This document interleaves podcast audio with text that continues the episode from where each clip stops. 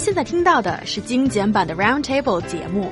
想收听并下载一小时完整节目，请关注我们的微信公众账号 EZFM Roundtable，然后发送关键词“完整版”获取下载方式，或者直接下载轻松调频 App。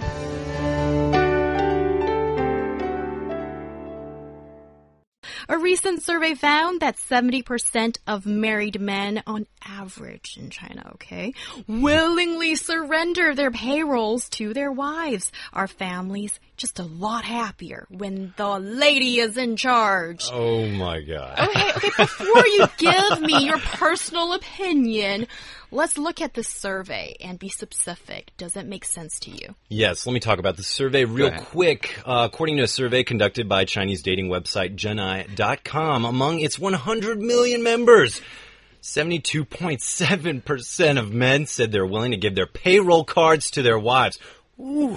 Yes, well Wow, done. 12 Smart. Excuse me. Excuse me. Wow, 12.57% said, no way, Jose. So stay strong, 12.57. but that's the survey that was conducted. It's very interesting. And actually, when we're comparing these numbers in uh, Shenzhen, we're seeing 83.33% of men saying they're going to give their payroll to their wives. Beijing topping that list with 92.3%. Incredible, right? Oh my God. Beijing guys. And Shanghai is at 85.7%. So I'm wondering here, what's the deal, guys? Yeah, what's the deal? And, well, here there seems to be a very interesting finding as well. That is in Beijing and Shanghai, the top cities in China. Women seem to be, you know, controlling the family purse strings.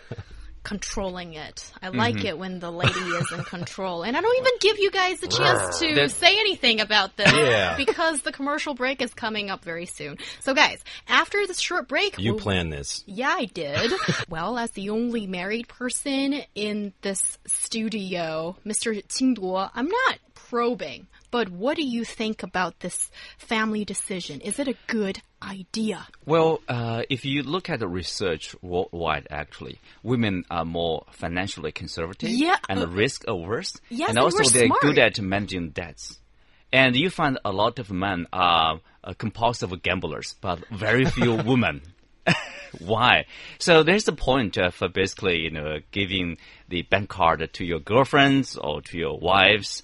I think also, you know, culturally. But remember, you know, giving it back, you know, basically you are surrendering your, your, your control, uh, your right to manage the, the, the, the financial matters of your family.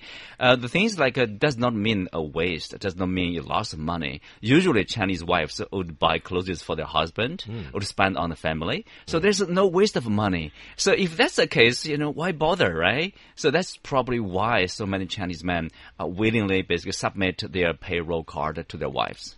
Yeah, I mean, thinking about this, first of all, I wouldn't get married if I didn't trust someone, you know, at least with Exactly. something as I feel like frivolous is money. Like money is not, money's important, but it's not the most important thing in life.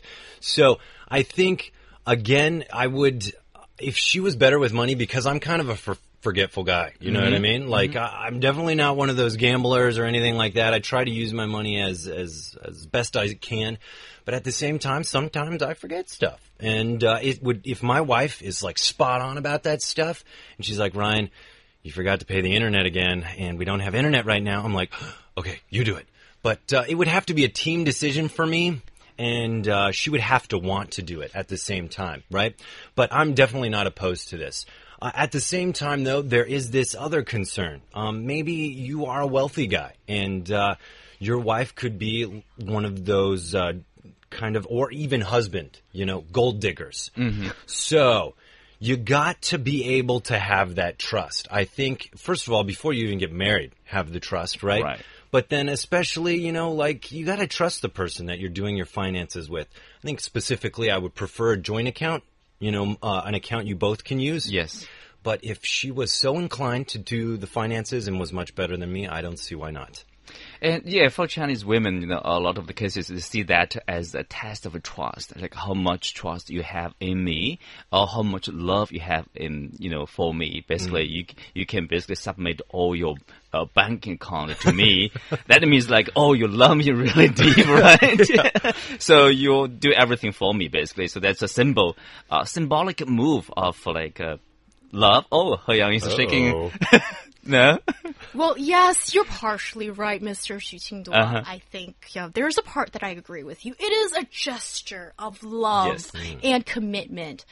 But most importantly, this is not about the man loving me Mm-hmm. as much or it's equally as important a gesture to show that you're serious about us, about our family. That's how I see it. So I think it is about.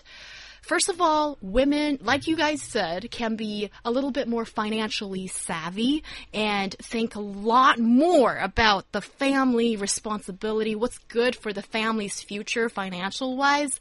And also, I think it is very important that um, we make safe decisions. And I think for women, um, there's a lot going on. It's it's about love, commitment, and how do we rationally also move on. Don't think that women are not rational when it comes to money, when it comes to the future of my kid and my husband and my well-being.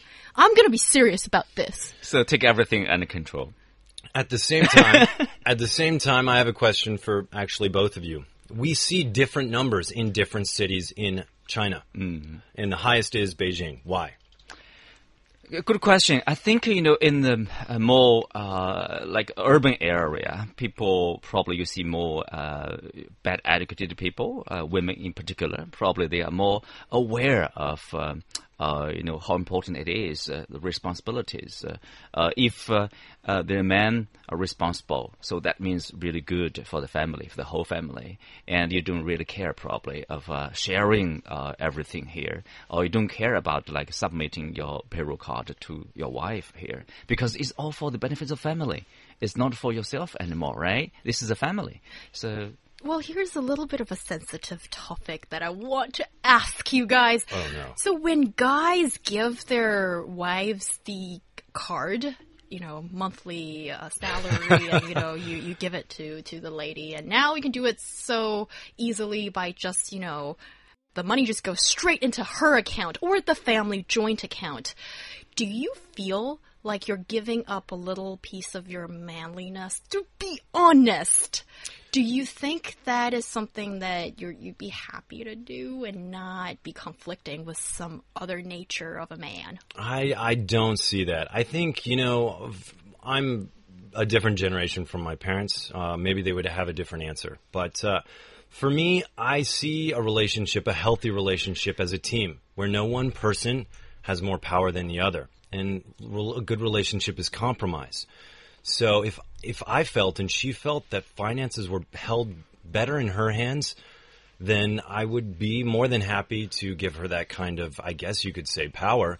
But at the same time, I would think it would be fair for me to take on some other kind of responsibilities so that she's not bogged down with all these kind of. I think it's a chore, honestly. I think uh, handling all the money, being knowing where all of it's going, and keeping tabs on that sounds exhausting.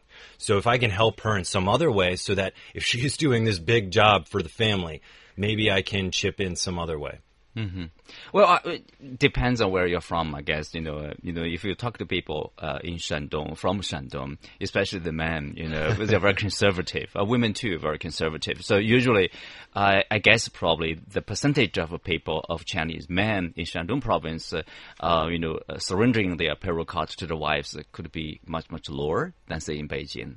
Uh, that's a But possibility. Beijing men, Beijing male, I have to stand up for my boys in, in Beijing. They're they're known Well, to no. be like very manly too. Let me add something. The the annoying part for me is like uh, after you submitting all your payroll card every month, and then you basically begging your wife for pocket money. That's the part I can't tolerate. Now, now she's in power. you know, you paint a really good picture. Uh, Ooh, let's go with a joint account on that one, you know, because I don't feel like if she's in a bad mood and I need No, no, money, no. I I will choose Run- to run- starve. the- well, the new trend is that you know uh, women are actually earning more money than men, so they are Hmm. out earning men. This is a new trend. Like in the U.S., thirty percent of the educated women are earning more than their uh, you know uh, partner, partners or husbands. You know, this raises a good question for me, He Yang. Yes. Would you give, uh, let's switch the scenarios here. you are giving all your finances to your husband. How would you feel about that? Good question. Yeah. Spotlight's on you. Huh? I want to be in control. Oh my god, you heard it. You heard it. I rule my family with a very tight grip, you know, with these big rings on my um, on my fingers. I hold that The fist. queen and the queen. But because I think I make the best financial decisions. We're looking Right. at the family's Well, interests. He Yang has a point actually. Because men tend to be overconfident in terms Oh, of uh, in financial investment, and overconfidence often leads to failures. Yes. Yes, and who better has got the husband's God. interest at heart than the wife? Oh yeah. And also the kids, you know, it's just it's a big deal. The guy, you're just not good enough for this kind of decision. Rebuke Not if good you enough. can. But uh, d- d- a question is a quick question um, is that is this a traditional mindset in Chinese culture that women handle the finances? Because I see, you know, in maybe the more uh, more top tier cities, the higher percentages of women handling these kind of It's, finances. it's mostly day to day finance financial Okay. matters, uh, like uh, uh, you know paying the bills and uh, probably paying the education fees for your kids. Uh, this kind of uh, uh, issue, but when it comes to the bigger issues, I think men still play a very important role, like uh, purchasing a new property. Yes, definitely. We'll include you guys in our decision, but Oh, it's very goodness. important. I think the family, well, the man and the woman have, Have a say. have a say. And also, ladies out there, it's the 21st century. Don't make your husband beg for money. Do it gracefully for money. both parties. team. Yes. Yeah, like just transfer Mm-hmm. a handsome amount. like a team. Yeah, into his card. So make sure he's got enough money to. To have a cup of coffee, Or eat. not those coffee shops And- because they are gone. okay, okay, ladies, you need to make the calculation very carefully. Make sure that he's got enough fun, not too much fun. That's what I think.